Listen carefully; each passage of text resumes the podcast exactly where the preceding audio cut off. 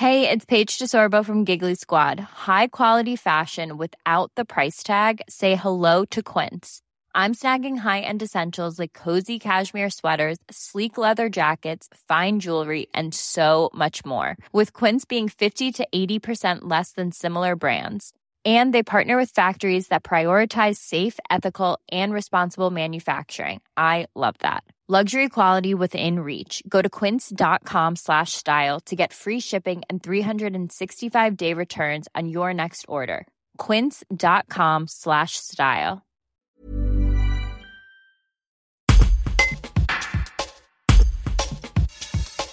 Plusieurs étudiants manifestaient jeudi 26 novembre devant l'IUT 2 de Grenoble, place Doyen-Gosse. Malgré la crise sanitaire, ils devaient passer leur partiel dans l'établissement, une mesure qu'ils désapprouvent. Selon eux, les conditions n'étaient pas favorables à la tenue de ces examens. Ils espèrent aussi un remboursement des frais de transport. Cléa Lanzio est étudiante à l'IUT2 et témoigne. Un reportage de Pauline Seigneur. Les examens en présentiel imposés, en fait, mettent les, étudiants et étudiantes les plus précaires dans des situations euh, extrêmes.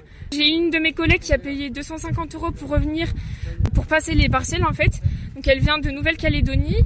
Euh, il y en a qui sont obligés de rester sur Grenoble pour passer leurs partiels parce qu'ils ont des parents et des proches qui sont à risque et du coup euh, il n'y a pas de possibilité de rentrer chez eux parce que là on a, on a été exposé à des conditions sanitaires euh, déplorables en fait lors de notre partiel de la semaine dernière.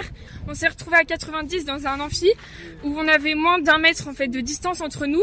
Il n'y avait pas de fenêtre donc on n'a pas pu faire de courant d'air, circuler l'air. Il n'y a pas eu de vérification des, des, gestes barrières. En fait, on, a, on y avait un gel hydroalcoolique à disposition. Ça n'a pas été vérifié la, désinfection des mains. Et ensuite, on a passé des copies entre les étudiants et étudiantes. Donc, euh, propagation de virus possible.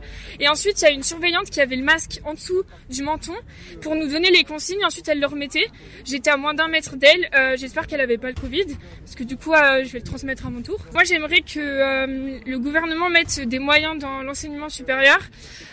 Jusqu'à présent, donc jusqu'aux vacances en fait d'automne, euh, nous avons eu des cours en présentiel, mais on était euh, divisés en deux groupes pour limiter les, les contacts. Par contre, l'après-midi, on se retrouvait en, en fait faire notre promo. On est trois filières, donc les trois filières étaient divisées pour faire les amphis, et pour les cours par filière, on était à nouveau regroupés. Donc en fait, j'avais de toute manière euh, de, enfin, des risques de contagion. Et donc, euh, euh, le protocole sanitaire n'a pas été respecté euh, pendant le, les, les partiels de la semaine dernière. Donc il y a eu un manque de moyens parce que du coup, je vous ai dit, on s'est retrouvé à 90 dans un amphi. On aurait très bien pu être 45 dans deux amphis et être séparés. Et là, ne plus avoir les, les risques de contagion, ou en tout cas moins s'il y avait eu plus d'investissement dans le personnel.